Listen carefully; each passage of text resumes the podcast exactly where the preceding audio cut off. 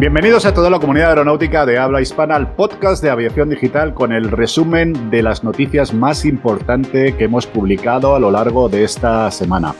Eh, recordaros que si os gusta este podcast podéis suscribiros, poderos nos podéis dar likes y cosas de estas y tal para seguir aumentando nuestra audiencia. ¿Y quién está conmigo? ¿Quién puede estar conmigo? Como todas las tardes, mi querido amigo Oscar Molina. Hola Oscar, ¿qué tal? Hola, ¿cómo estamos? Pues aquí a lomos de estas semanas que van volando, Eduardo. Aquí estoy. Siguen volando, siguen volando. A mí se me ha pasado, se me ha pasado no volando, sino navegando, porque me he ido ahí un par de días ahí a navegar, que sabes que es mi, gran afición, la navegación a vela, y fenomenal. He pasado unos días fantásticos y pues, encima con mi... lo hayas disfrutado, porque para tu caso ha volado, ha sido un vuelo placentero. Sí, ha sido un... Son vuelos turbulentos, pero son vuelos siempre, ¿eh? Sí, sí, ¿Sabes lo bueno que tiene la navegación a vela? Bueno, sí lo sé porque yo también navego, pero ah. seguro que tú sabes, seguro que tú sabes algo más que yo. Así que cuéntanoslo, por favor. No, no, sobre todo que pones en práctica todavía cosas que hacíamos antes, como la de navegar, calcular rutas, calcular demoras, tener en cuenta la corriente, este tipo de cosas. Mira, hay una cosa que, hay una cosa que está clara, Eduardo. Existen ya los GPS, existe un montón de cosas, pero todo esto no hubiera sido posible sin la sabiduría humana, sin la práctica humana y sin, y sin esas ciencias, que eran ciencias y de las que tú, por lo que veo, eres un experto. Así que enhorabuena, macho. Sí, bueno, sobre todo que es que como bien sabes, los automatismos que también existe en la náutica también pueden fallar.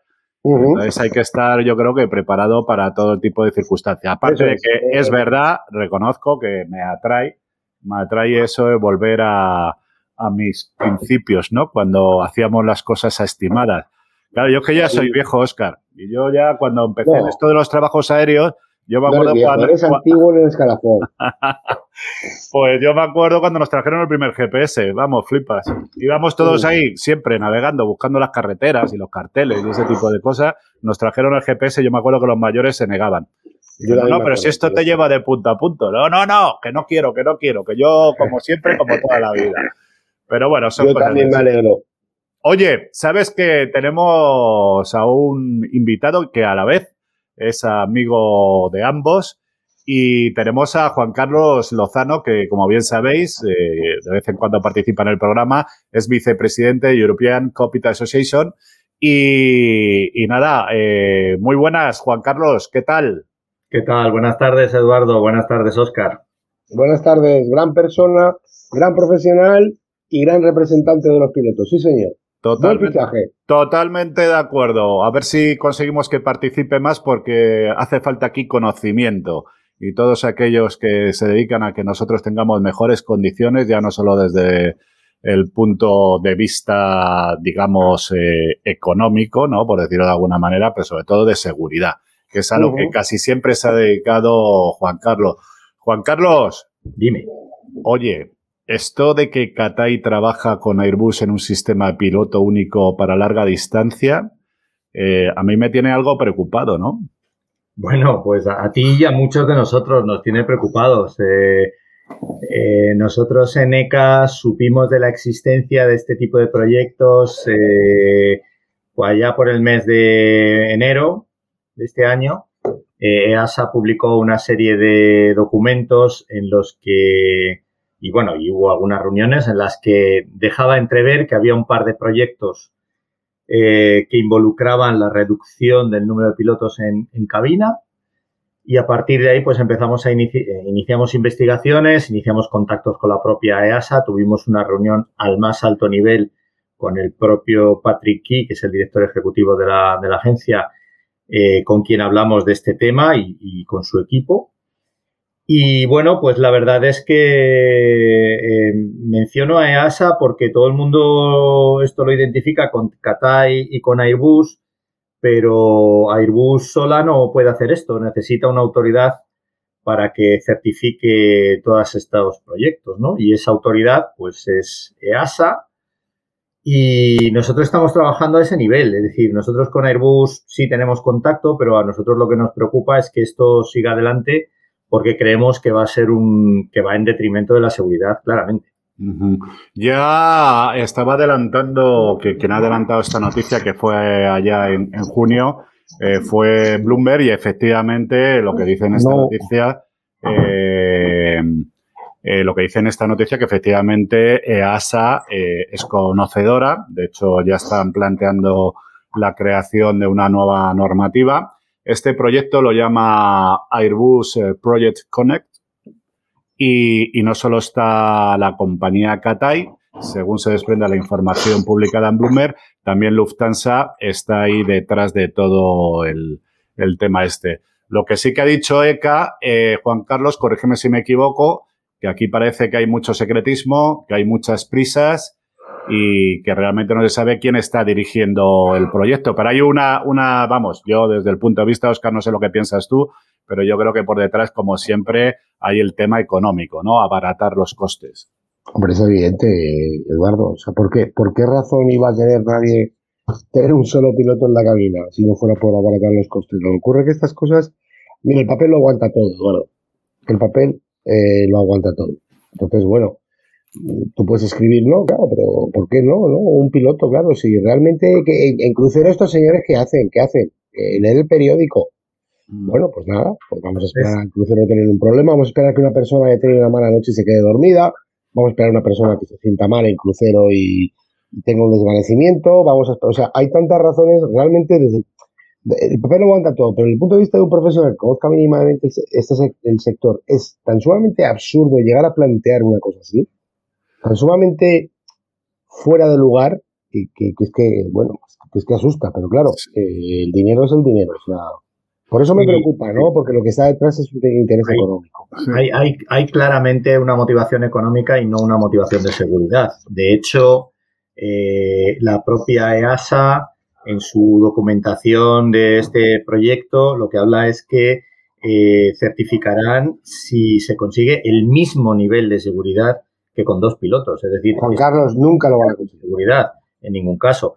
Y, de hecho, lo que nosotros nos preguntamos es si esto eh, va a mantener la seguridad, porque creemos que no, ¿no? Evidentemente es un proyecto muy atractivo para quienes hacen números gordos, en el sentido de que, de que no afinan, porque también habría que preguntarse si verdaderamente se ahorra eh, quitando un piloto de la cabina, pero claro, esto hay que verlo desde, muchos, desde muchos puntos de vista. Eh, el proyecto, tal y como lo tiene previsto EASA, se divide en dos fases porque eh, la primera fase, que es esta que ha salido a la luz ahora con el tema de Cathay Pacific, eh, eh, este proyecto se llama Extended Minimum Crew Operations. Eso quiere decir que dos pilotos se suben al avión, despegan el avión y luego cuando llegan al crucero se queda un piloto en la cabina y el otro mm. va descansando y luego se relevan. Esto supone introducir un, sustancial número de equipos tecnológicos para monitorizar al piloto que está, que está volando. Pero perdona, Juan Carlos, eh, eh, vamos a ver, yo como, como dice Oscar, que soy del escalafón de arriba, eh, ¿vosotros habéis volado con mecánico de vuelo? Yo no, he no, yo nunca, porque yo, yo mi primer avión fue una TR-72 y luego la Airbus 320, luego no, yo no. Bueno, pues yo, yo sí. yo volé el Airbus 300, que era una pedazo máquina y que creo además que la flota Iberia también lo tenía, lo tenía incorporado. Y, y, la verdad es que era una gozada. O sea, el poder volar con un mecánico de vuelo, sobre todo era muy cómodo, lo voy a decir así en petit comité para el segundo, porque nuevamente las emergencias se combatían cruzadas entre el comandante y el mecánico y tú te dedicabas principalmente a, volar, que por aquel entonces era, era segundo. Pero el hecho es que al final desapareció el mecánico de vuelo. Y al final, que yo creo que Juan Carlos es por lo que tú vas, tuvieron que adaptar los sistemas para que se pudiera manejar o la pudiera manejar solo dos, eh, solo dos miembros de la tripulación, ¿no? El, tema, claro, el, tema es que eso, en primer lugar, la desaparición del ingeniero de vuelo, del mecánico de vuelo, supuso un incremento en la carga de trabajo de la tripulación, ¿vale? De los dos pilotos. Eso es evidente. Cuando hay una emergencia, como tú bien dices, ahora mismo son dos personas y antes eran tres. Eh, muchas personas siguen esa lógica que tú acabas de exponer, de decir, bueno, pues si se fue el mecánico de vuelo, pues ¿por qué no se puede ir un piloto? Eh, esto lo que revela es desconocimiento de lo que es la operación eh, habitual, ¿vale? Porque no se trata, o sea, e, esto viene de, una perspectiva que es que el, ser humano es el que comete errores, ¿no? Y entonces la tecnología arregla los errores. Esto es una percepción completamente errónea de, lo que ocurre. Todos los que estamos aquí ahora mismo charlando y los que muchos de los que nos estén escuchando saben perfectamente que la tecnología también induce errores. Es más, a veces induce errores mucho más complejos que ni siquiera los seres humanos somos capaces de. Sí, eh, me, gustaría, además me gustaría añadir, que sobre estos peligros del automatismo alguien que está fuera de toda duda, que es un tal James Reason, ya avisó de que estos problemas se iban a presentar. No solo eso, yo recomiendo a todos los que nos oyen que eh, lean un libro de, que ha escrito un belga afincado en, Argentina, que se llama Tom Shock, que se llama Computer eh, Crashes, y eh, va precisamente de los grandes accidentes que ha habido por, problemas con el automatismo, sobre todo, sobre todo con Airbus. Sobre todo recuerda porque hay una historia muy interesante cuando empezaron a diseñar los 320, todos los accidentes que hubo, varios incidentes que hubo con varias compañías aéreas en las cuales pues hubo fallos graves de automatismo que casi acabaron y tenemos que recordar el último accidente que hubo sobre el Atlántico del Air France, ¿no? Sí, lo que pasa es que, eh, eh, a ver, yo, creo que hay que centrar un poquito la conversación eh, para, no llevar a error, porque nosotros ahora mismo nos encontramos en una situación en que la, sociedad, a ver, esto de la inteligencia artificial y el machine learning y estas cosas suena sexy. Tú ahora mismo a, gente, a gente de 20, 30 años le preguntas y te dirá que absolutamente la inteligencia artificial nos va a, mejorar la Juan Carlos, son una especie de palabras mágicas que parece que, con ellas se tira para adelante, ¿eh? se tira para adelante con eso. Correcto. Entonces, pero los propios expertos, y te, aseguro que, hemos hecho mucha investigación sobre esto, los propios expertos en inteligencia artificial te dicen, y te lo dicen muy claramente, y hay muchas referencias que pueden buscar nuestros oyentes, em, que la inteligencia artificial no sirve para todo hay determinadas, hay determinadas eh, áreas. la inteligencia artificial es completamente inútil porque se requiere eh, pues bien creatividad, bien resiliencia, bien trabajo en equipo, que, estoy nombrando una serie de características que seguramente a los que vuelan les sonarán, porque es con lo que nos encontramos todos los días. Es decir, eh, si nosotros dejásemos a una máquina que ha sido programada según un manual de operaciones, hacer la operación diaria que hacemos nosotros, la operación no saldría adelante. Porque los seres humanos somos tremendamente adaptativos. Y entonces somos capaces de adaptarnos a cuestiones que incluso ni siquiera nos han entrenado para ello. Por ejemplo, los casos de, por ejemplo, el, accidente del Qantas, eh, del 380 de Qantas, el, QF32, eh, que tuvo aquel fallo de motor catastrófico y que produjo un montón, y que había cinco pilotos en la cabina y, aún así les costó eh, manejar aquel. Eh, eso una, una, máquina hubiera sido imposible eh, que lo hubiera llevado a cabo. Totalmente de acuerdo. Ha habido el, caso de, mucho más paradigmático de, de Chesley Sullenberger con el US Airways 1546 aterrizando en el, amerizando en el Hudson. Es otra cuestión que, probablemente una máquina jamás hubiera tenido la creatividad de pensar fuera de la caja. Entonces, nosotros lo que estamos nosotros no ponemos en duda el desarrollo tecnológico. En ECA, al contrario, lo que estamos diciendo es que eh, la idea de dos pilotos más inteligencia artificial, seguro que mejora la seguridad. Lo que estamos poniendo en duda es que un piloto en la cabina más inteligencia artificial mejore la seguridad. Es que creemos que es eh, creemos que va contra el sentido común, aparte de que hay muchas referencias científicas que, lo avalan, incluidas informes completos de la NASA, por ejemplo.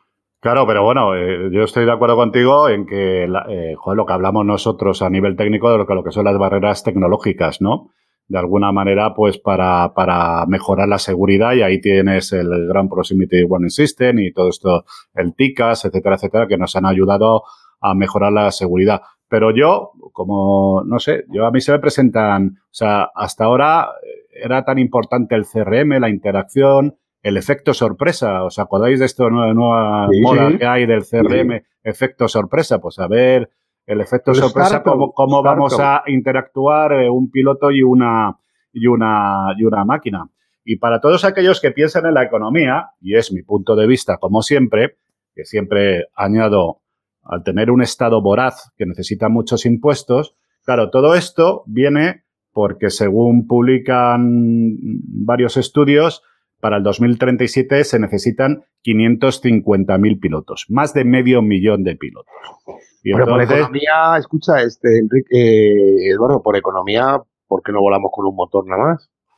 Ya, ya, no, pero yo lo que voy... Claro, no, es que un motor gasta menos no que, dos, No, es verdad, o sea, mira, mira, a mí me encantaría, ver, el supuesto de, te voy a hablar de, espacios aéreos densísimamente poblados antes del COVID y, se supone que después también, como puede ser Bombay, como puede ser el sur de China, como puede ser Yakarta, te estoy hablando de tres espacios aéreos en los que el control aéreo directamente no funciona, o África, densamente poblados, llenos de tormentas, en los que tú a veces tienes que declarar una emergencia, una emergencia para poder desviarte eh, por una tormenta porque no te hacen caso si no, y, al mismo tiempo coordinar cómo me desvío, me tengo que bajar o subir 300 pies, tengo que virar a la derecha, a la izquierda, tal. Todo eso, un tío solo, un tío solo que a lo mejor esa noche ha dormido mal, ¿eh? no ha descansado, o, que ha tenido el turno anterior de descanso, ha habido turbulencia, no ha podido dormir.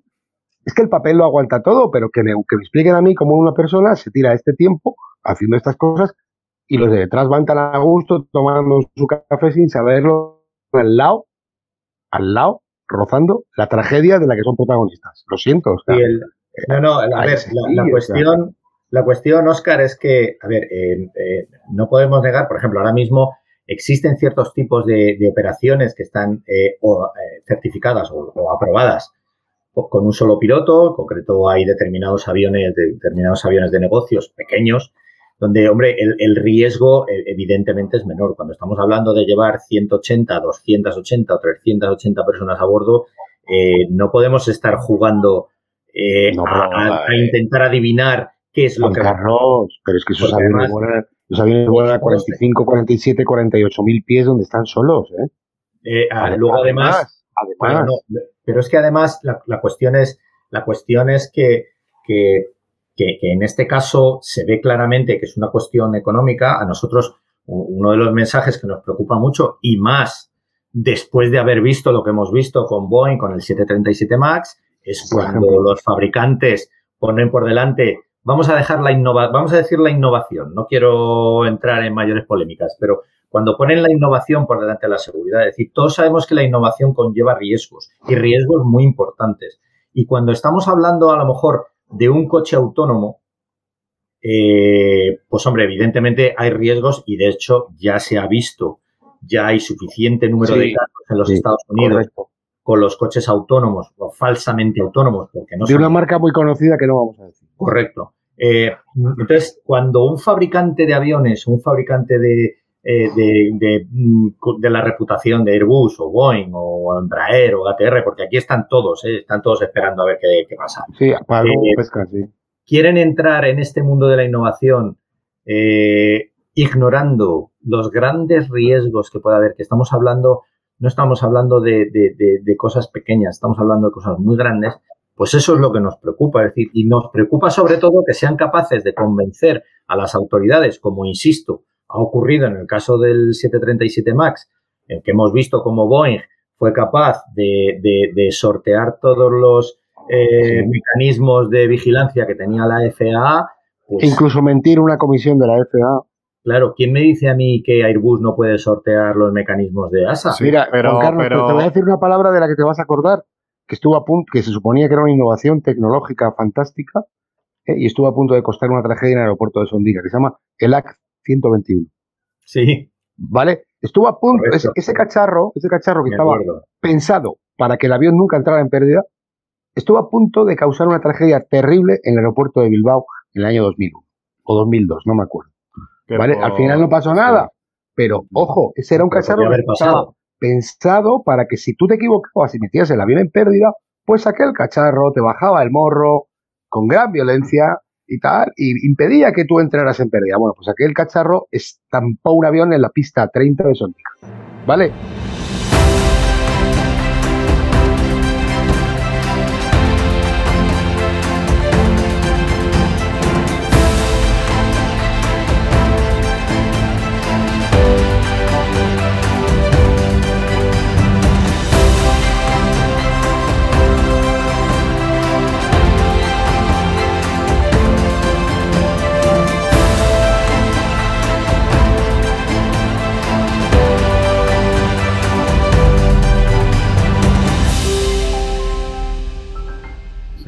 Estamos a favor de. Estamos a favor. No, pero si lo ha dicho Juan Carlos muy bien. ¿Estamos a favor del avance tecnológico? Sí.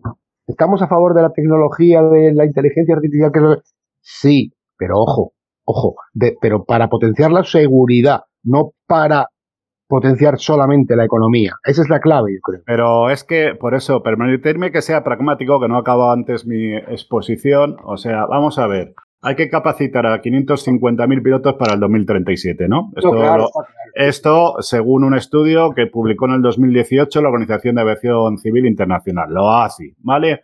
Y otra consultora ha dicho que eh, una consultora que se llama Oliver Wyman espera un déficit de 35.000 pilotos tan pronto como 2025. Digo yo. Y esto va dirigido a la voracidad del Estado que necesita impuestos. O sea, aquí, eh, eh, no, no, que, eh, el, tema es que yo veo, si todo esto empezamos a automatizar, porque este problema ya no solo es de aquí, de la aviación, ¿eh? Ahora mismo ya hay redacciones, redacciones que gracias a la inteligencia artificial se elaboran noticias. Sí, sobre así, todo, sobre noticias económicas. Entonces, Claro, yo lo que digo, el dinero, el dinero de los impuestos que teóricamente sirve para alimentar a los gargantúas, estos que tenemos por aquí, eh, tendrá que salir de alguna, de algún sitio. Salvo, salvo que se empiece a cobrar ya un impuesto que pague la seguridad social también las máquinas para que nosotros vivamos mejor y tengamos mayor calidad de vida. Porque de algún sitio. No, ¿Eh? sé, no, sé si, no sé si llegaremos a eso, pero lo que sí te puedo decir, por ejemplo, el ejemplo que has puesto de cómo la inteligencia artificial está entrando en la vida de mucha gente, eh, ya se sabe claramente que muchos departamentos de recursos humanos de muchas empresas eh, hacen el filtrado de los candidatos a determinados puestos mediante algoritmos con, con inteligencia artificial se ha descubierto y hay un montón de literatura sobre ello y además hay muchos vídeos muy interesantes en, Internet, se ha descubierto que todos esos algoritmos, algoritmos tienen sesgos. Entonces, filtran a la gente de manera errónea. Entonces, eh, mm, ahora yo me quiero imaginar un avión y los, que, los tres que estamos aquí somos pilotos y muchos de los que nos escuchan son pilotos, que haya, haya sido diseñado y se hayan cometido ciertos errores en el diseño de su software y de sus algoritmos, eh, como ya ha ocurrido, porque como bien comentabas tú, Eduardo, tanto Boeing como Airbus han cometido errores a la hora de introducir tecnología en, sus aviones que se han ido solventando, algunas veces con muchas víctimas y otras veces con menos. Eh, ¿cómo, cómo, vamos a llevar eso? Es decir, eh, yo lo que creo es que las redes de seguridad están para lo que están y dos pilotos en una cabina sigue siendo la mejor red de seguridad eh, conocida hoy. Yo no sé si dentro de 50 o 100 años esta conversación tendrá sentido, pero desde luego en el momento en el que estamos ahora, quitar un piloto de una cabina para sustituirlo por tecnología y, porque aquí vamos a la segunda parte de la ecuación, y por un supuesto piloto en tierra que puede hacerse cargo del avión en caso de problemas con el piloto que está solo, eh, mm, da mucho miedo. Da mucho miedo porque todos sabemos los problemas de seguridad, hablo de security, eh, que implica el que alguien se haga con el control de un avión desde tierra. también, también, correcto. Esa es la segunda pata del proyecto. claro, claro. Es así, porque Juan Carlos, eso es a lo que recurren, claro, sí. Oye, Juan Carlos, eh, ¿Boeing tiene algún proyecto de este tipo? Hombre, Boeing tiene proyectos, lo que pasa es que Boeing ahora mismo ha mantenido posición, como solemos decir nosotros, eh, en el sentido de que ahora mismo no, no, va a desvelar. De hecho, Boeing lo poco que ha desvelado es que están trabajando ya en eh, algo, lo que llaman ellos fully autónomos, o sea, avión directamente sin pilotos.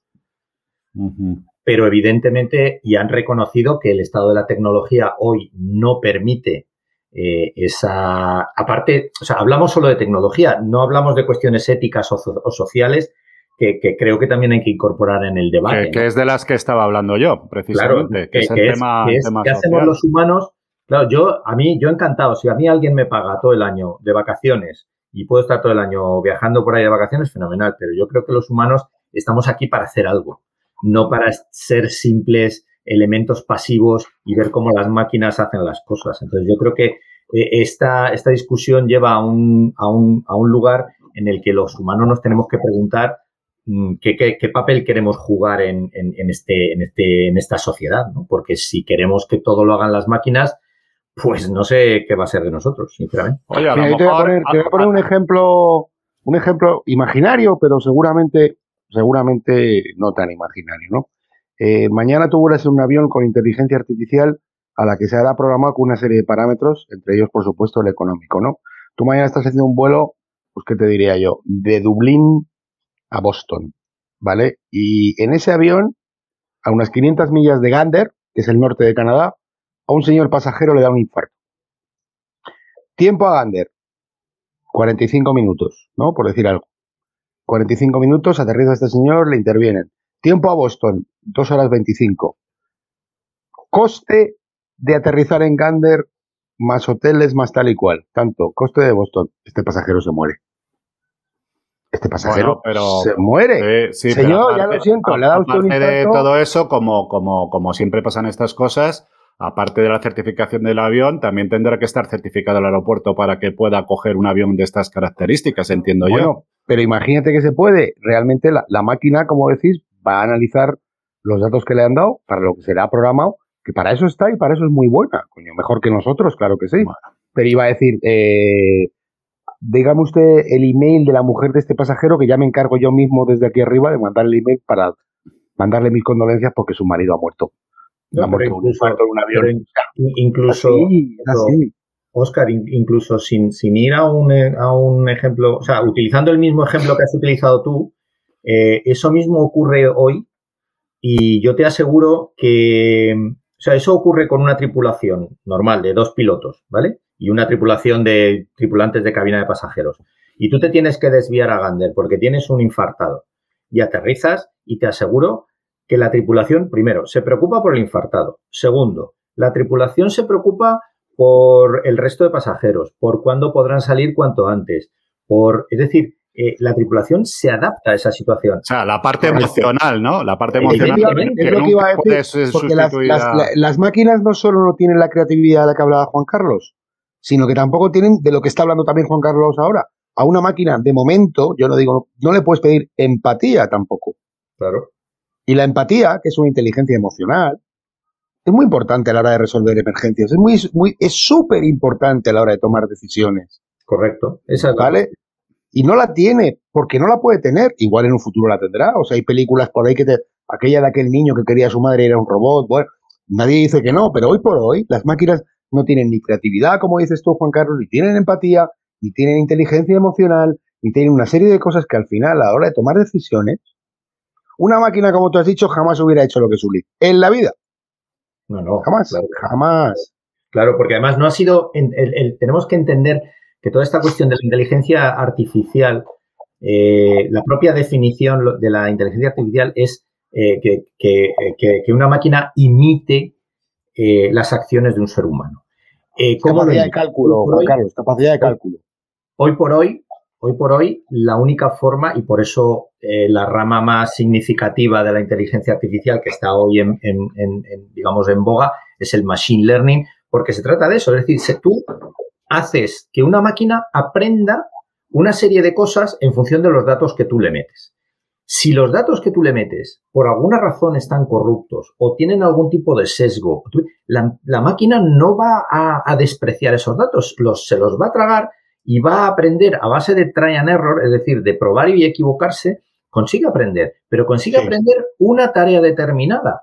pero no tiene la capacidad de salirse de esa tarea y pensar en soluciones alternativas que inicialmente, para las que inicialmente no ha sido programada. Eso sí lo puede hacer un ser humano. Porque para eso, para eso hace Te perdemos, Oscar. Oscar. Dime, compañero. ¿cómo hemos perdido. No, digo que Digo que no, digo que para eso, para eso que dice Juan Carlos, que sería perfecto, claro, sería fantástico, hace falta que las máquinas se las puedan programar con algo que no sean datos y sean valores, sea principios éticos y tal y cual, que repito que yo no digo que en un futuro no, pero hoy por hoy tampoco. Entonces, sin inteligencia emocional no se toman decisiones de la misma manera. De hecho, hoy, hoy por hoy cualquier curso de CRM que te den, cualquier curso, mira, fíjate, de, de, de esto que está tan en boga ahora del coaching, y tal, que se vea directivos de empresas, a gente que toma decisiones, te hablan de la inteligencia emocional, te hablan, te hablan de una serie, de la empatía, te hablan del liderazgo, te hablan una serie de cosas que una máquina hoy por hoy todavía no puede hacer. Porque efectivamente son cosas que son muy importantes a la hora de tomar decisiones no ya económicas, sino decisiones correctas. Claro. Y luego, y luego que, y luego hay otro, hay otra cuestión que también eh, introducimos nosotros en, en el debate, que es que las líneas aéreas los operadores tienen que ser conscientes de lo que supondría tener una máquina eh, haciendo una cosa preprogramada.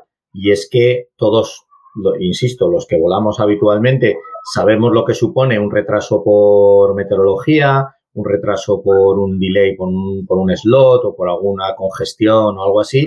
Eh, los humanos somos capaces de adaptarnos y somos capaces de, a pesar de todos esos retrasos, compensar eh, esas variables y al final hacemos que la gente llegue a tiempo eh, a los lugares, ¿no? Y al final pues, la rotación se cumpla dentro de los y te estás poniendo en el lugar del otro, en el lugar de la persona que está sufriendo ese retraso.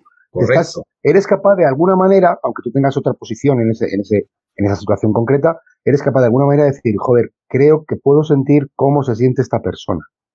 ¿Vale? Entonces, dentro de lo que yo he sido programado, entre comillas, dentro de la seguridad, una operación tal, tal y cual, voy a hacer lo posible porque esta persona, el sufrimiento que está, que está teniendo por, por el retraso, se vea lo más aliviado posible. La máquina no sabe eso, no lo sabe, no, lo puede, no, no, lo puede saber. Claro, claro.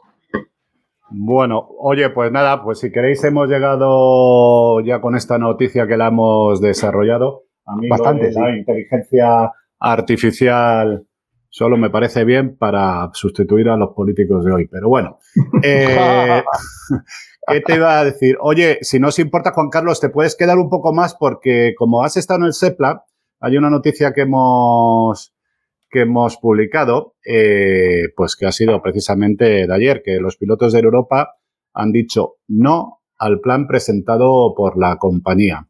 Como bien sabéis, eh, la compañía había presentado un preacuerdo de ERTE por fuerza mayor.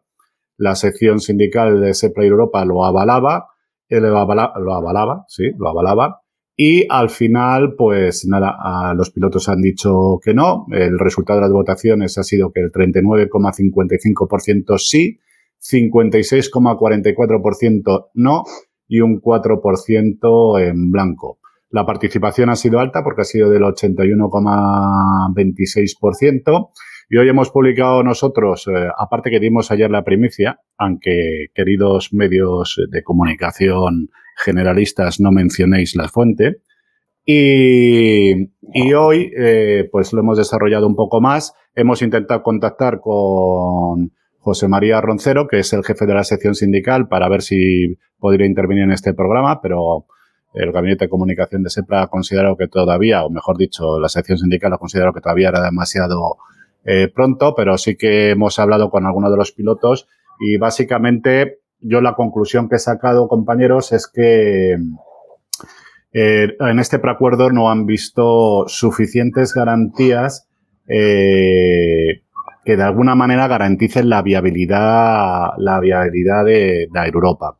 Hay que tener en cuenta que ahora mismo la compra de Europa por parte del grupo IAG está en el aire, está en el aire porque Europa, la Comisión Europea, está poniendo muchos problemas por el tema de la competencia. Y entonces, claro, algunos de, ellos nos decían, oye, vamos a ver, lo que no puede ser es que nos ocurra como en Spanair, ¿no? Que al final se nos pidan esfuerzos y al final acabemos todos en el, en el Fogasa, ¿no? Y luego que, claro, ellos lo que piden es una cosa que además han hecho referencia a un post que puse yo en LinkedIn, eh, así curiosamente, ¿no? Que yo decía, oye, vamos a ver, en el caso de que la compra se lleve a cabo y que la autorice Europa, pues los 500 millones, parte de los 500 millones que tiene que pagar IAG a Europa, que forma parte del pacto, son 500 millones más las deudas, pues deberían de servir para garantizar la viabilidad de la compañía y de paso garantizar que se devuelve el dinero al Estado, quiere decir a, los españoles. Eso nos lo, nos lo decían por un lado y luego decía una cosa que yo no sabía, que es que, claro, o sea, aquí todos se piden esfuerzos hacia un lado, que lo hagan los empleados, pero luego ahora resulta que el CEO, ¿sabéis que han nombrado cuando se dieron las ayudas a Europa, se nombró un CEO que estaba puesto por, realmente estaba puesto por la SEPI y tuvo que ser aceptado. Bueno, pues este CEO, que a mí no me gusta hablar mucho de sueldos, pero, joder, eh, está cobrando 300.000 euros al año, ¿no? Cuando el límite que la propia SEPI establece como máximo para ejecutivos del sector público estatal es de 210.000 euros. Entonces, claro, esto está mal, que no, está, mal, ¿eh? pero ellos decían con muy buen criterio, dicen, mira, vamos a ver, esto no es un problema de nóminas. Y dice, si nosotros podemos hacer el esfuerzo de bajarnos el salario, es que ese no es el problema. Nos preocupa mucho más todo el tema este que qué va a pasar con el plan de, de jubilación, con el tema de la externalización de la, de la producción, etcétera, etcétera. Nosotros lo que queremos es que sea algo que se vea que hay un esfuerzo por parte de los empleados y que realmente la compañía cree en el proyecto y que también haga su esfuerzo. Y haga su esfuerzo comprometiéndose como os he dicho o como comentaban, que, joder, que parte de ese dinero sirva para garantizar la viabilidad. Eh, lo único a mí, o sea, porque tengo muchos amigos y entiendo vosotros muchos amigos en, Europa, joder, es que les están generando una incertidumbre enorme, ¿no? Y aquí no hay nadie que dé garantías de eh, que esto va a continuar. Pues sí, Eduardo. Eh, mira, el, el, tema es que cuando, cuando en un referéndum vota 8 de cada 10 personas, eh, el, el, resultado es significativo ya. Es decir, no es lo mismo que voten 4 de cada 10 a que voten 8 de cada 10 personas. Aquí han votado 8 de cada 10 personas. Con lo cual, puedes decir de alguna manera que tienes una foto fiel del sentir de, de, una gran mayoría del, ¿cómo se dice?, del colectivo. Nunca me ha gustado la palabra, pero bueno, ahora parece que pega. Eh, tienes, un, tienes una foto bastante fiel, ¿no? De, de, y claro, eh, estás hablando de una división, a grosso modo, de 6 contra 4. Eso ya me parece un problema.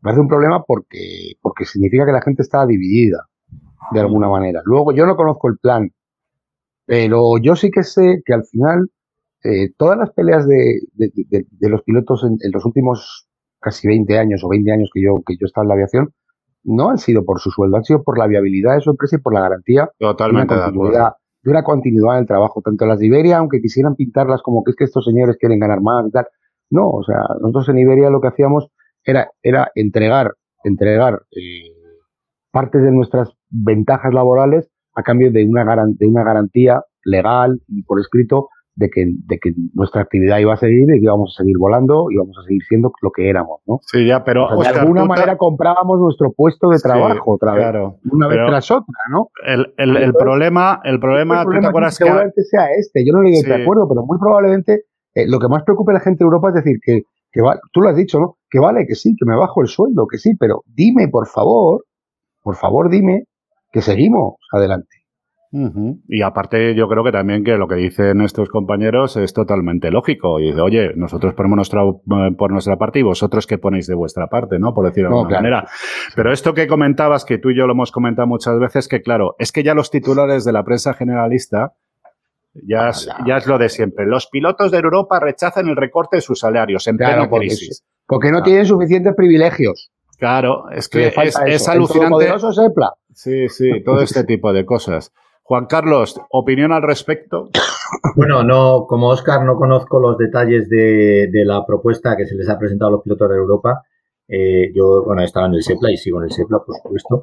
Eh, y yo simplemente de esto saco una conclusión muy clara y es que a aquellos pilotos que nos estén escuchando que no estén en el SEPLA, decirles que cuando uno está en el SEPLA tiene capacidad de, elección, puede elegir. Es decir, eh, puede elegir si le gusta la propuesta que han hecho sus representantes o no. desgraciadamente, eh, vemos que hay pilotos volando en compañías aéreas que no tienen elección, que cuando reciben una carta donde, les, donde les dicen muchas gracias, pero ahí tienes la puerta, no tienen ni siquiera la capacidad de protestar o ni siquiera la capacidad de haber mm, podido negociar alguna salida digna. Entonces, eh, en estos momentos que son duros para todos, pero más para algunos, eh, a mí lo que me gustaría es enviar el mensaje de que la gente sea consciente de que a veces eh, pertenecer a un sindicato, bueno, a veces no, pertenecer a un sindicato tiene ventajas, sindicatos sobre todo como el SEPLA, que tiene cierta capacidad, eh, tiene ventajas sobre estar por libre. Yo entiendo, muchas veces es muy difícil estar afiliado a un sindicato en determinados. Nosotros, por ejemplo, estamos teniendo en ECA una pelea complicada con, una compañía low cost eh, de, del este de Europa, que creo que todo el mundo conoce, porque, porque han declarado claramente sus, directivos que no quieren oír hablar de, sindicatos. Bueno, pues en diciembre de este año ya oímos a Michael O'Leary en una entrevista que le hicieron en Eurocontrol diciendo que, que sí, que hay que tener sindicatos. Entonces, a mí lo que a mí lo que me queda el pozo de todo esto, independientemente de que no sé, no conozco si el acuerdo es bueno, medio o malo, es que por lo menos los pilotos han tenido capacidad de elegir y hay intermediación con la compañía. En otros casos no existe eso. Bueno, yo me quedo, yo sí que me lo he leído. Eh, hay varias cosas, sobre todo yo creo que lo que más afecta en todo esto es eh, la aportación al plan de jubilaciones, que al final es el futuro, el futuro de uno. Y, bueno, hay cosas que realmente, pero claro, yo entiendo, es que entiendo perfectamente a los pilotos, que no esto, los que nos oís, no creéis que es un tema de corporativismo. Coño, es que si te piden a ti que hagas un esfuerzo, lo suyo es que la otra parte también haga su propio esfuerzo, ¿no? Y aparte que menos que presentar un, un plan de viabilidad y además con todos los escenarios, porque nos decía uno de las personas que hemos entrevistado que cuál es el plan B si Europa dice no porque la compensación que hay en el caso de que Europa diga no son 40 millones de euros, que lo, lo que tendría que pagar IAG al grupo Globalia. Y eso no es suficiente para que la compañía se mantenga, porque es que realmente la situación que tiene ahora Europa es muy grave. Hombre, seguramente para los 300.000 del CEO sí que llega, ¿eh? Pero, eh, Eduardo, insisto, es decir, que creo que lo importante es que todavía hay partido en este caso. Y hay otros casos en los que ni siquiera se saca el balón al campo de juego, porque directamente recibes una carta en tu casa en la que te dicen, con suerte, te dan las gracias y te dicen, ahí está la puerta y ya nos veremos. Entonces, yo, lo, que quiero, lo, que quiero, quiero eh, realzar aquí es que independientemente del resultado, que además creo que es democrático y que por tanto revela que el SEPLA tiene mecanismos puramente democráticos para, para hacer las cosas, eh, es que todavía hay partido en Europa. Eh, en otros sitios ha dejado de haberlo hace mucho tiempo. Claro, Juan Carlos, ni siquiera hace falta ser tan dramático, no hace falta que te echen. O sea, mañana recibes una carta diciéndote que las condiciones laborales nuevas son estas. Exacto. Y son, lentejas. Exacto. Y son lentejas, o sea, no se ha podido negociar, no las has podido votar, no, por supuesto, como no hay interlocución, no hay negociación, no hay contrapartida, y a partir de mañana, si usted quiere seguir trabajando aquí, las condiciones que por otra parte, ojo, es lo que le pasa a muchos trabajadores de muchos sitios. Porque precisamente, ¿por qué? Porque no tienen un sindicato que les defienda. ¿Vale? Señores, eh, si usted quiere venir el lunes a trabajar, que sepa que a partir de ahora esto es lo que hay. Si no, no hace falta usted que venga, no se presente. ¿Vale? Eso, eso es no haber partido también. No es, no es solo ya el hecho de decir, ahí está la puerta, sino decir, mira, esto es lo que hay y si no te conviene te tiras. Entonces creo que, lo que has dicho tiene mogollón de sentido porque a mí nunca se me hubiera ocurrido enfocarlo de esa manera, pero efectivamente hay que ver, la parte positiva es que hay partido porque hay un sindicato que va a negociar, porque hay unos, unos afiliados, unos representados que van a poder elegir lo que quieren o lo que no quieren, y eso es tremendamente importante.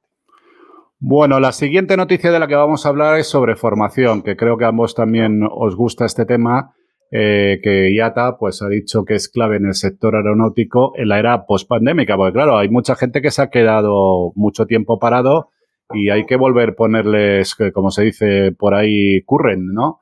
De alguna manera, ¿no? Han hecho una encuesta odio mundial. Eduardo, odio hablar Sí, bueno, que y yo también, pero joder, al día, al día, al día, al día, al día, al día. Y lo otro que era, ¿cómo es? Aplicar. ¿Eso como decimos? Bueno, lo de aplicar no me lo digan más porque de verdad que eso es una cruzada personal. Pero sigue con la noticia, por favor, no sí. Y bueno, total, que han hecho una encuesta a 800 líderes de recursos humanos de la industria de la aviación y, bueno, dicen eso, que la capacitación tiene que ser adecuada y hay que garantizar que los nuevos empleados que están estado un tiempo fuera de la aviación puedan adquirir rápidamente las habilidades necesarias. ¿eh? para pues seguir con la clave de, construir con éxito la pues la fuerza lo que llaman ellos la fuerza laboral post pandémica no pero está claro no que hemos dejado mucho tiempo de volar hemos dejado mucho tiempo de entrenamiento aquí claro es que este es un trabajo en el cual la, experiencia es una parte muy importante no bueno, sí, yo creo que lo es todo, ¿no? claro, por eso.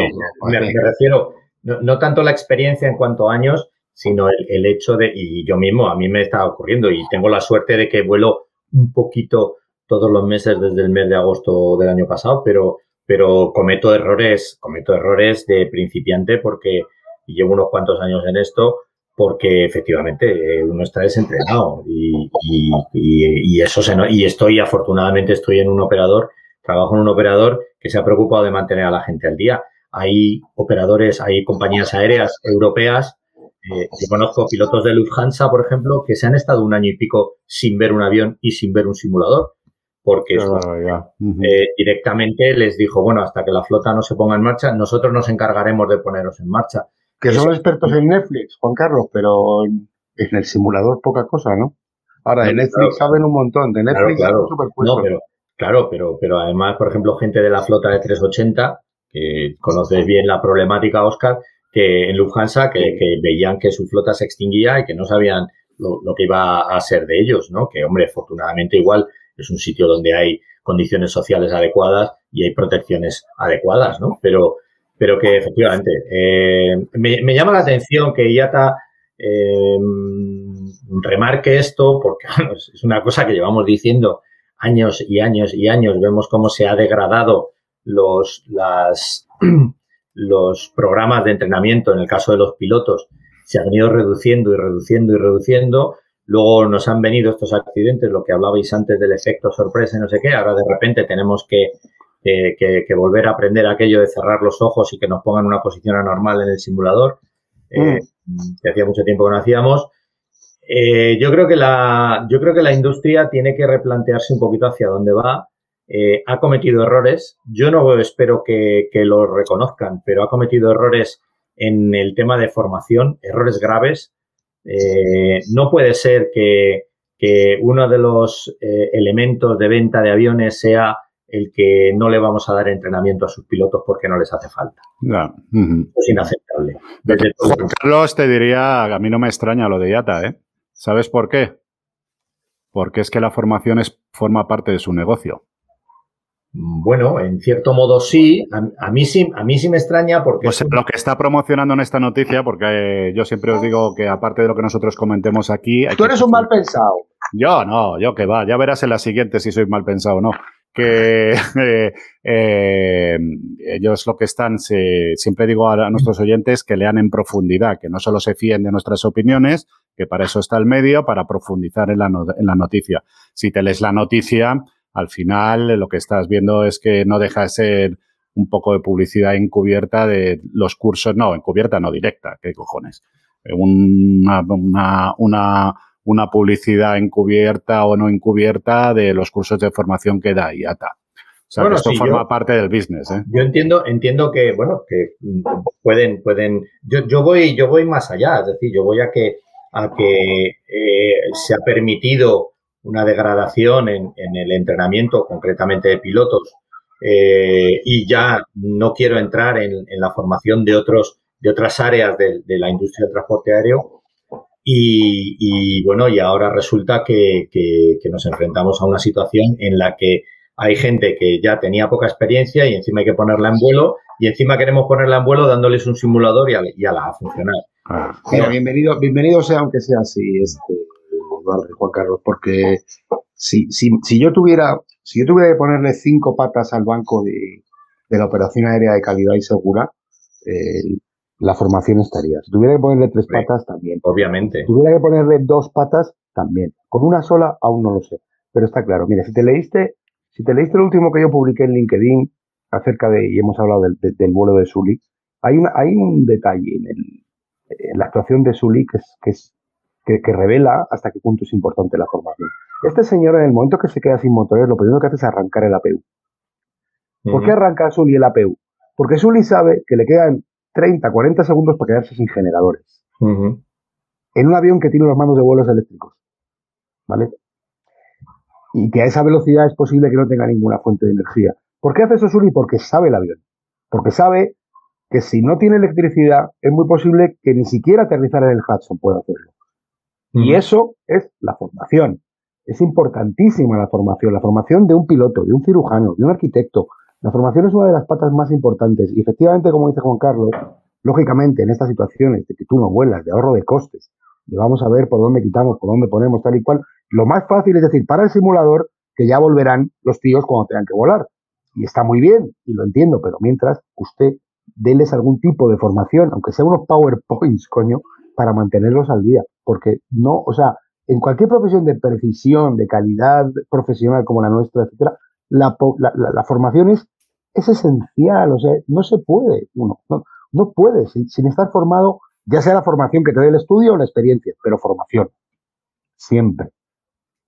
Sí, pero en esto vamos para atrás como en casi todo. Y además, eh, si os leéis bien el artículo, veréis que sobre todo alaba lo que es la formación online y todo este tipo de cosas y que es muy Sí, bueno, claro, luego hay intereses y yo no digo que no, Eduardo, está, está claro. Pero hay veces que, que, que, ciertas cosas bienvenidas sean si traen un espíritu de algo positivo. Yo creo que esto lo trae, o sea, la formación, en nuestro trabajo la formación es algo fundamental. Capital, pues, tío.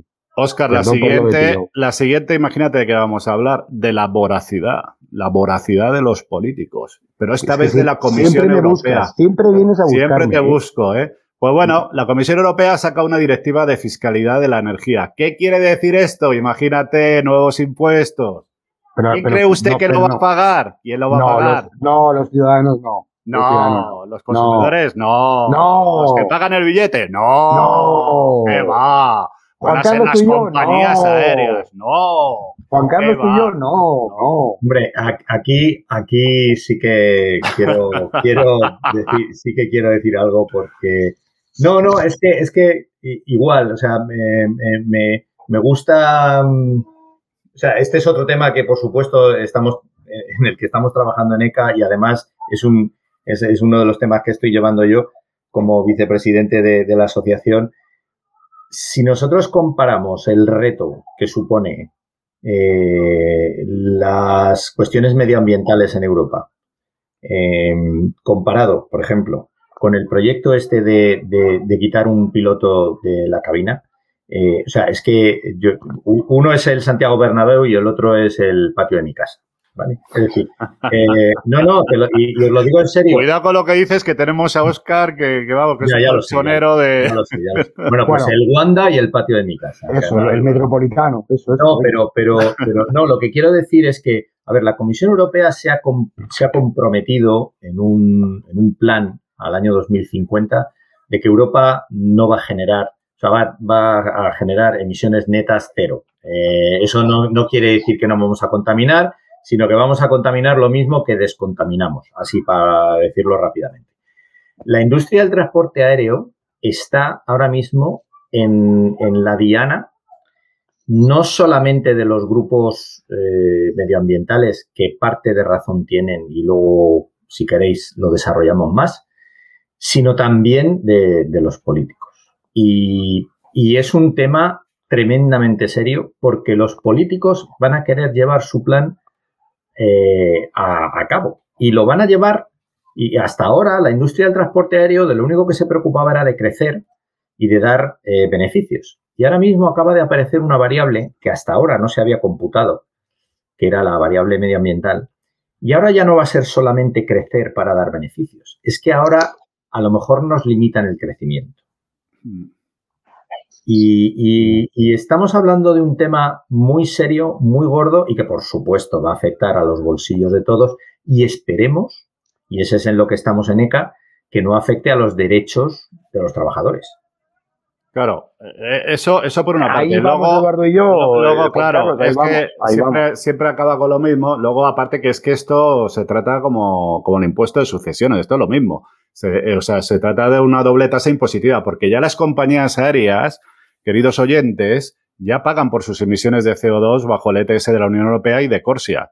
O sea, esto es volver otra vez a meter otro impuesto más. Y luego la pregunta de siempre. Vamos a ver, o sea, nosotros pagamos el impuesto sobre billetes, impuestos de solidaridad, tasas de control de tráfico aéreo, tasas aeroportuarias y costos de seguridad, etcétera, etcétera. Y el ferrocarril no tiene ninguno de estos impuestos. No, ni escáneres que te miren hasta, perdón, por, hasta el orto. Tampoco tiene. Claro, pero ya, y como bien sabes, Oscar, que tú y yo lo hemos discutido y yo he publicado además eh, un informe que se hizo sobre Adif, el ferrocarril es muy contaminante en España, incluso en algunas rutas más que el avión. Y los datos no es que los diga yo, los datos es que es en un estudio de una auditoría, que lo podéis leer en Aviación Digital, en el cual demuestra, es que claro, eh, primero, desde el punto de vista de infraestructura, lo que necesita un ferrocarril, pues ya os podéis imaginar, para crear una vía. Ya no solo son las toneladas de acero que necesitan y sus fundiciones, eh, la grava, el cemento, que pasar por zonas protegidas, etcétera, etcétera, es que el combustible, queridos amigos, sale de algún sitio. España es deficitaria sí, hasta que se en producción de energía. Entonces, hasta hace muy poco lo que hacíamos es utilizar eh, fundamentalmente para mover el ferrocarril centrales térmicas. Ahora somos un poco más ecológicos y ahora lo que hacemos, ¿qué hacemos? Compramos la energía nuclear a Francia, porque como no tenía, vamos, la energía, no la energía nuclear, ya me habéis entendido. La energía se la comprábamos a Francia, que viene de sus centrales nucleares. Pero a, quién, a que no sabéis quién guarda los residuos de las, eh, de las centrales nucleares. Los franceses. Sí, sí. No. No. Pues imaginaros. O sea, si vamos a hablar de contaminación, y aparte de otra cosa que yo decía Juan Carlos en, un podcast que, publiqué con Oscar también, eh, que al final los más interesados en ahorrar combustible eh, y en emitir menos CO2 son las propias compañías aéreas.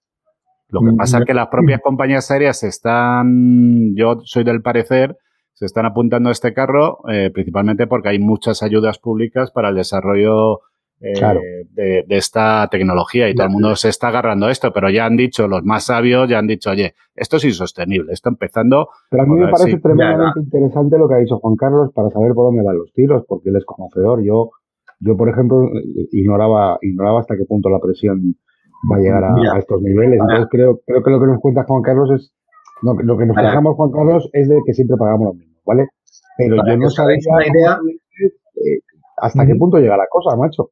Para que os hagáis una idea, eh, eh, mm, por ejemplo, Noruega, que es un país profundamente ecológico y ecologista, eh, ha dictado por ley que me parece que es para el año 2026, puede que me equivoque en el año, pero es para dentro de poco, el 0,5% de los combustibles que se utilicen en aviación deberá ser una cosa que se llama Sustainable Aviation Fuel. O sea, eh, sí, el SAF famoso. Sí, el SAF, sí, que son combustibles que han sido generados, eh, o sea, que van a emitir eh, el, mismo CO2 que, se ha utilizado para su generación, por lo cual el 0,5%. Ahora mismo hay una propuesta en la Comisión Europea para que en el año 2030 el 2,5% de los combustibles que se utilizan en Europa sean de tipo SAF.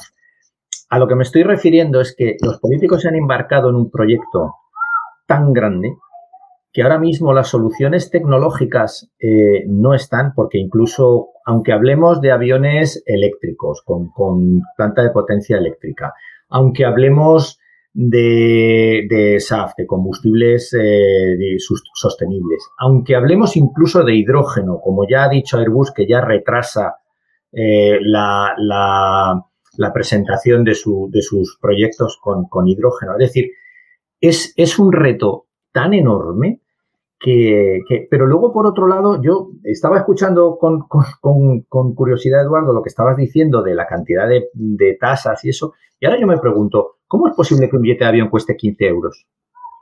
Joder, es verdad, macho.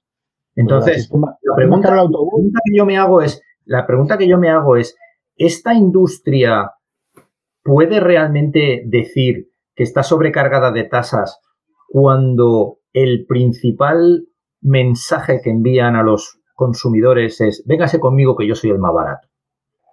Yo, creo que yo, creo que eso son estrategias de, marketing, escalas de mercado, son una serie de billetes que ponen a esa venta. pero es chocante, es chocante, Eduardo, es chocante. Sí, es chocante, eh, pero, pero que bueno, que tiene una razón comercial detrás. Sí, sí. Pero era, si me dejáis ser malo, eh, voy a ser malo, voy a ser populista, voy a ser demagogo. Pero si tú mañana te vas, mañana no, dentro de 10 minutos te vas a Google y buscas mapas, mapas interactivos de estos en los que se refleje el nivel de contaminación del mundo, esos mapas que vienen con colores, ¿no? Resulta que hay sitios donde los ves verdes, sitios donde los ves amarillos, rojos. te das cuenta. la Mancha, Castilla la Vieja, sí. No, te das, te das cuenta de que, de que, las manchas de contaminación y tal y cual están en los países del tercer mundo, en los países no desarrollados, ¿vale? O sea, nosotros, que somos pioneros y que somos políticamente correctísimos y que pagamos todos los impuestos pagables por no, no contaminamos tanto como ellos. Y, a, mí eso no me sienta bien, ¿eh? No, no.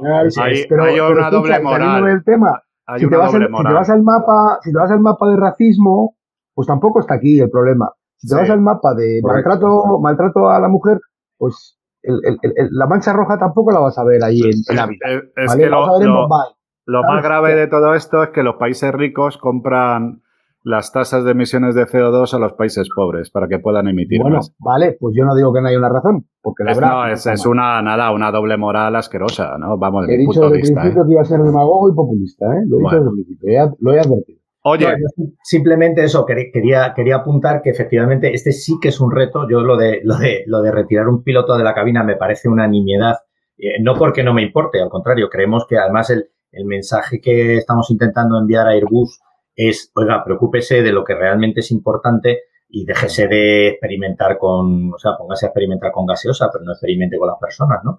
Eh, entonces, es, es, es, y además es un, es un problema complejo en el que Europa se ha metido eh, y, que, y que la salida es, la salida es complicada, ¿eh? es complicada y, y seguramente los consumidores verán un incremento en los precios de los billetes, verán que ciertas conectividades que en mi opinión no tienen sentido, es decir, mm, vuelos a lo mejor de 40 o 50 minutos en Europa mm, que son recorridos que se pueden hacer perfectamente en coche o se pueden hacer perfectamente en tren, eh, yo no sé qué, viabilidad tiene. Por supuesto que hay, lugares, como por ejemplo el norte de Europa, donde eh, la aviación es sí o sí, porque no hay otras infraestructuras, pero en el centro de Europa, donde existen buenas infraestructuras eh, alternativas, y a lo mejor lo que tenemos que hacer es facilitar el, transporte aéreo en largas distancias, que es ah. donde el transporte aéreo siempre ha tenido sentido y siempre lo tendrá. Sí, bueno, crear un sistema multimodal que, fue, que sea efectivo. en eso también estoy de acuerdo. Pero bueno, oye, vamos a acabar y voy a acabar con una noticia. Eh, yo siempre digo lo mismo. Eh, esto de ser editor tiene ventajas y tiene desventajas.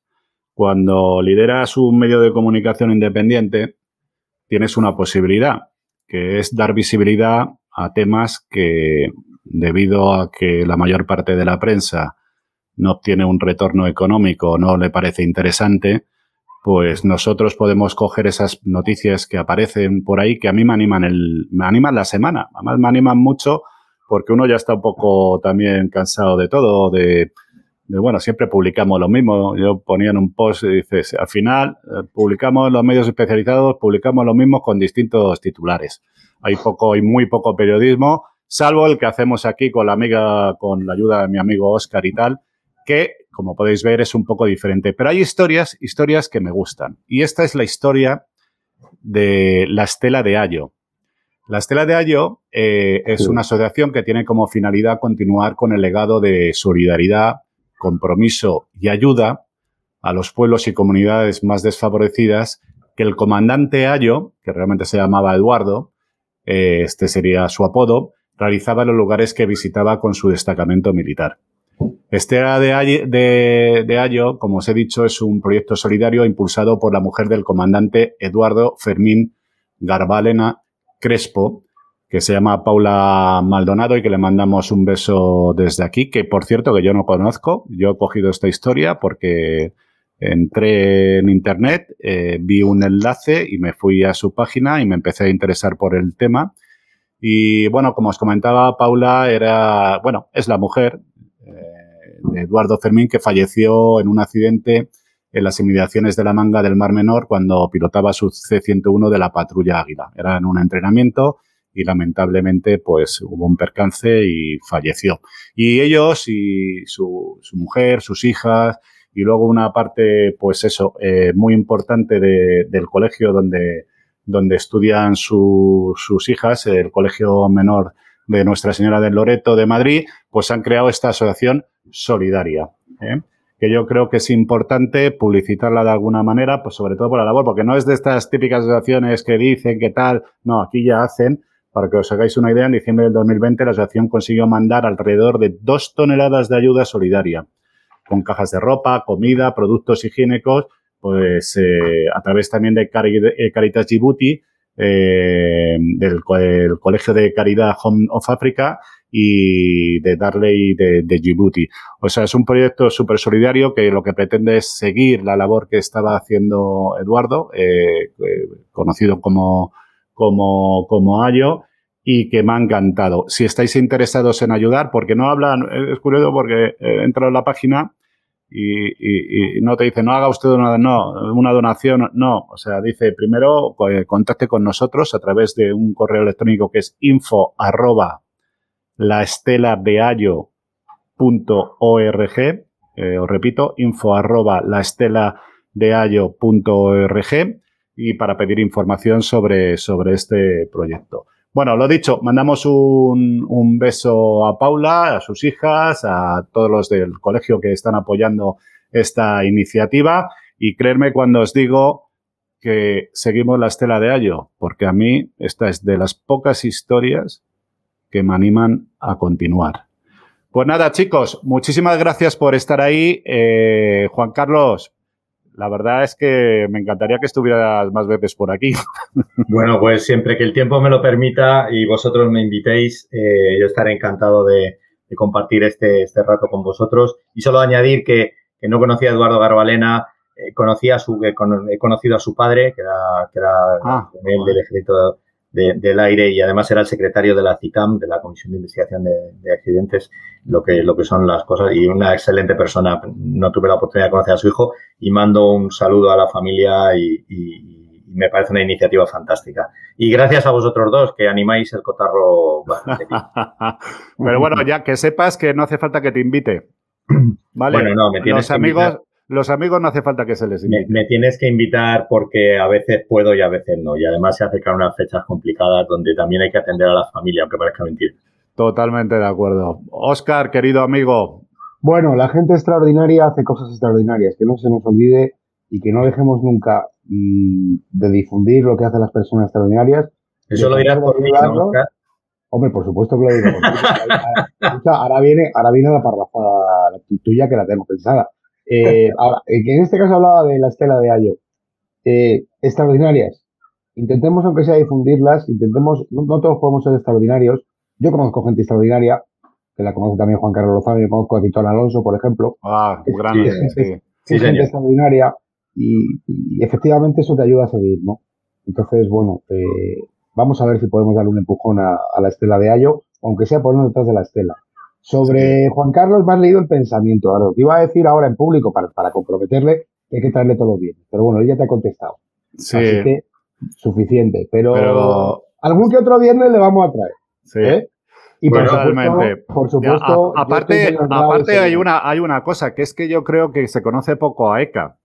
Eh, yo sí. creo que se conoce poco a la asociación aquí, por lo menos aquí en España. Yo no sé en el resto, ¿eh? yo creo sí. que aquí en, en, España. Y creo que este puede ser un, un bueno, una buena una herramienta. Didáctica, una labor didáctica. Sí, en sí. general, sí, es, no, es verdad, pero, es cierto. Es cierto. Además, Juan eso... Carlos sí, sí, siempre tiene algo importante que decir, algo interesante. Así que no, no, pero, ya, no, ya veremos pero, cómo, lo, cómo lo hacemos. Sabéis que, sabéis que desde siempre me, me ha interesado, eh, bueno, pues esta, esta fase, ¿no? De esta, esta parte de, de, de divulgación y creo que es fundamental.